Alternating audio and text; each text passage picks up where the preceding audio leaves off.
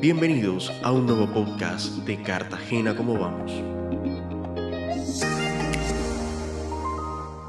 La seguridad ciudadana es una de las dimensiones de la seguridad humana y por lo tanto del desarrollo humano. Según la Comisión Interamericana de Derechos Humanos, la seguridad ciudadana es concebida como aquella situación donde las personas pueden vivir libres de las amenazas generadas por la violencia y el delito. En Cartagena, la situación de seguridad ciudadana se encuentra en estado crítico. Si revisamos solo las cifras de homicidios durante 2022, Medicina Legal registró 369 casos, es decir, un aumento del 50% en comparación al 2020 cuando se habían registrado 246 casos en la ciudad. Los hurtos en sus diferentes formas pasaron de 6.965 casos en 2021 a 8.949 en 2022, lo que se traduce en un aumento del 28%. Por su parte, los resultados de la encuesta de percepción ciudadana 2022 muestran que uno de cada dos cartageneros afirmó sentirse inseguro en la ciudad. Además, un 17% dijo haber sido víctima de algún delito en el último año. La encuesta también arroja que la situación que más hace sentir inseguros a los cartageneros es la existencia de delincuencia, específicamente los atracos callejeros, siendo las principales problemáticas identificadas en los barrios un escenario que genera inseguridad al 31% de los habitantes de la ciudad, principalmente a las mujeres y los habitantes de la localidad histórica y del Caribe Norte. Este panorama refleja lo crítica que está la situación de seguridad ciudadana en Cartagena, condicionando la sana convivencia. La seguridad ciudadana atañe a la protección de aspectos fundamentales para las personas como lo son la vida, su integridad, su patrimonio, que se ve expuesto por un tipo específico de riesgo delito que afecta la vida cotidiana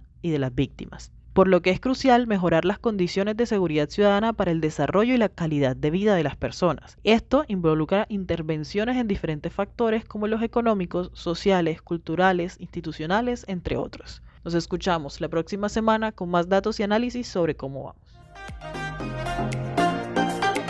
Gracias por sintonizarnos. Síguenos en Instagram, Twitter y Facebook como arroba como vamos y visita nuestro sitio web www.cartagenacomovamos.org para mantenerte actualizado con todos los datos y análisis sobre la calidad de vida de Cartagena.